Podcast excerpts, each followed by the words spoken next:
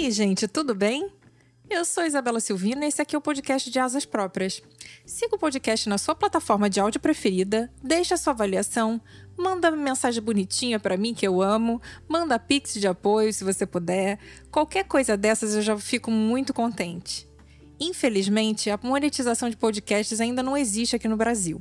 Então, cada pix de apoio conta sim, e agradeço ao apoio de todos vocês sempre. Muito obrigada. Vamos ao episódio da semana? Episódio 4 Medos.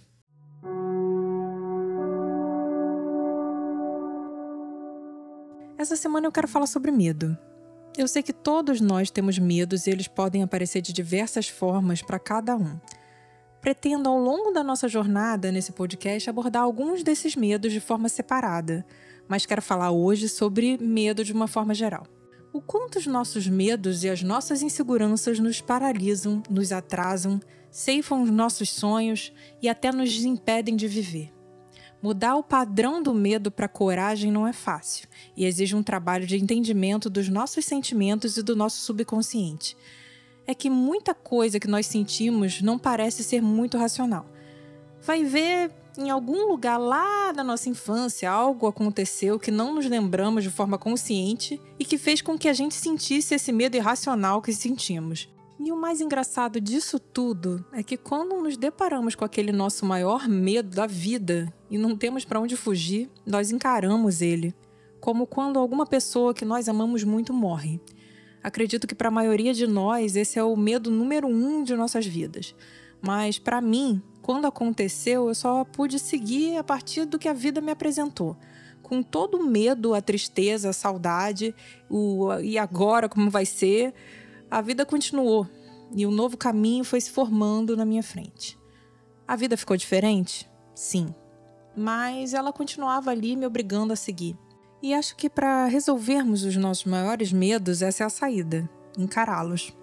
É como aquele curso para pessoas que têm medo de avião elas são levadas para dentro de aeronaves, ainda em solo, e começam a se habituar ao medo que elas sentem e, a partir disso, entender que medo é esse e de onde ele vem. Claro que tudo isso com a ajuda de terapeutas. Eu mesma, quando comecei a dirigir, morria de medo de dirigir sozinha na rua.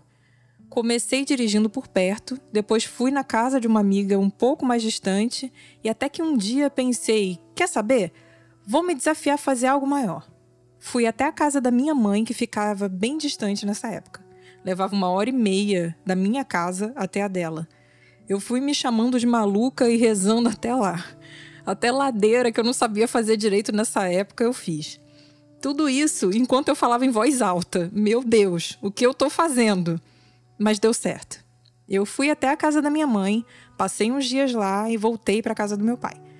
Entende que com um passinho de cada vez podemos nos impulsionar a fazer algo que nunca imaginamos antes que nós conseguiríamos? E hoje eu dirijo sem medo nenhum. Esse dia foi realmente um marco na minha vida de motorista.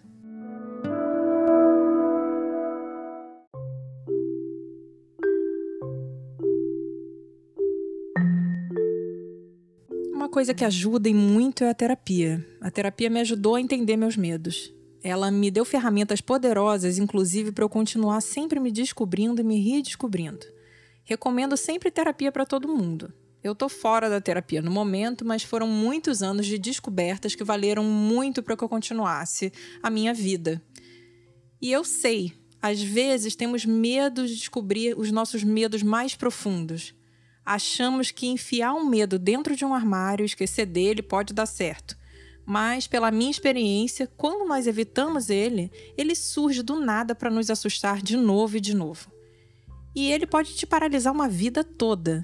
E talvez, quando você abrir o armário e encarar o seu medo empoeirado, ele já não seja tão assustador quanto ele era, ou quanto você imaginou que ele fosse. É que, afinal, a vida nos ensina muitas coisas e nos dá novas armas para que a gente evolua então, a nossa percepção sobre algo que nos assustava no passado pode ser diferente hoje. De novo, para isso, busque uma ajuda profissional. Foi o que eu fiz quando tudo que eu sentia era raiva da vida, raiva do mundo, medo de viver, medo do que as pessoas iam achar de mim, medo do julgamento, medo da rejeição, medo de ser abandonada. Eu sentei lá e vi que muitos medos que eu sentia foram construções da minha cabeça como uma forma de proteção. Outros eram medos reais, sim, e eu encarei eles. Tô com todos os meus medos resolvidos? Não tô e nem nunca estarei. Medo a gente administra. O meu medo de me expor sempre foi muito, muito grande. E sempre quando eu me escondi, o medo só cresceu e cresceu. Se tornou um monstro incontrolável e paralisante. Os piores cenários apareciam na minha cabeça enquanto eu pensava em fazer esse podcast. E quando eu finalmente pulei para cá, coloquei meu primeiro episódio, aguardei, tudo que eu recebi até agora foi amor. Poderia ter dado tudo bem errado? Poderia. E acredito que o medo de me expor vem disso, a falta de controle sobre os resultados. Mas a real é que eu nunca tive nem terei esse controle. Eu só posso controlar o que eu coloco no mundo. O que o mundo vai me responder depende do mundo e não de mim, certo? Saltar para o desconhecido exige coragem. Mas vou dizer uma coisa para vocês: a vida é curta e a gente precisa se atirar mesmo. Isso os meus pais sempre me disseram a vida toda e eu permaneci em cima da pedra com medo de me estabacar. Então entrei no modo vai com medo mesmo, sabe? Acredito que vocês já ouviram essa frase. Agora, já adulta, me coloquei à frente da minha criança interior e disse: Nós vamos pular. Pulei e descobri um colchão delicioso aqui embaixo.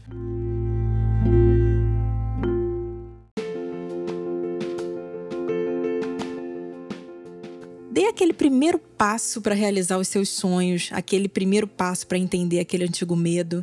E é normal ter medo do medo. Nós, seres humanos, estamos aqui vivos porque tivemos medo da morte diversas vezes ao longo da história. O nosso instinto de sobrevivência nada mais é que o nosso medo de morrer.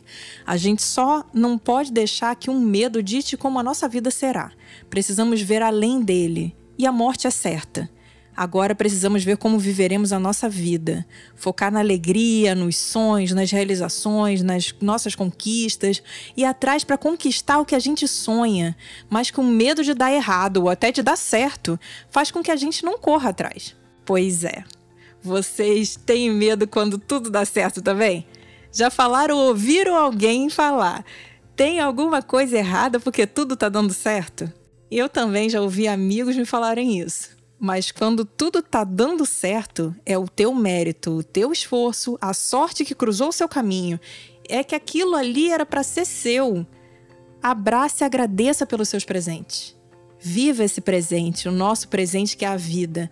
Apesar dos nossos medos, todo dia é dia de recomeçar. Todo dia podemos mudar de rumo. Podemos escolher novas rotas e até novos medos.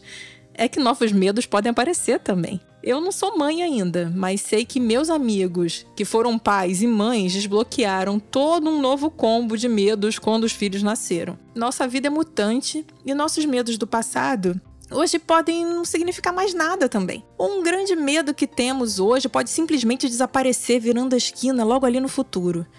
Tudo vai depender do que a vida tem reservado pra gente nesse grande desconhecido que é viver. Então, vamos para cima, encarar toda essa loucura que é estar vivo. No caminho vai ter medo, vai ter dor, vão ter coisas tristes, mas também vai ter alegria, vai ter esperança e coisas maravilhosas. Viva o presente que é viver.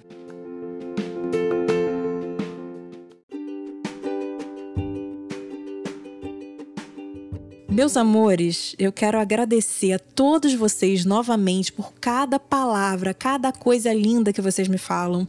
Vocês são o gás que me faz continuar caminhando para um futuro ainda melhor. Muito obrigada e até semana que vem.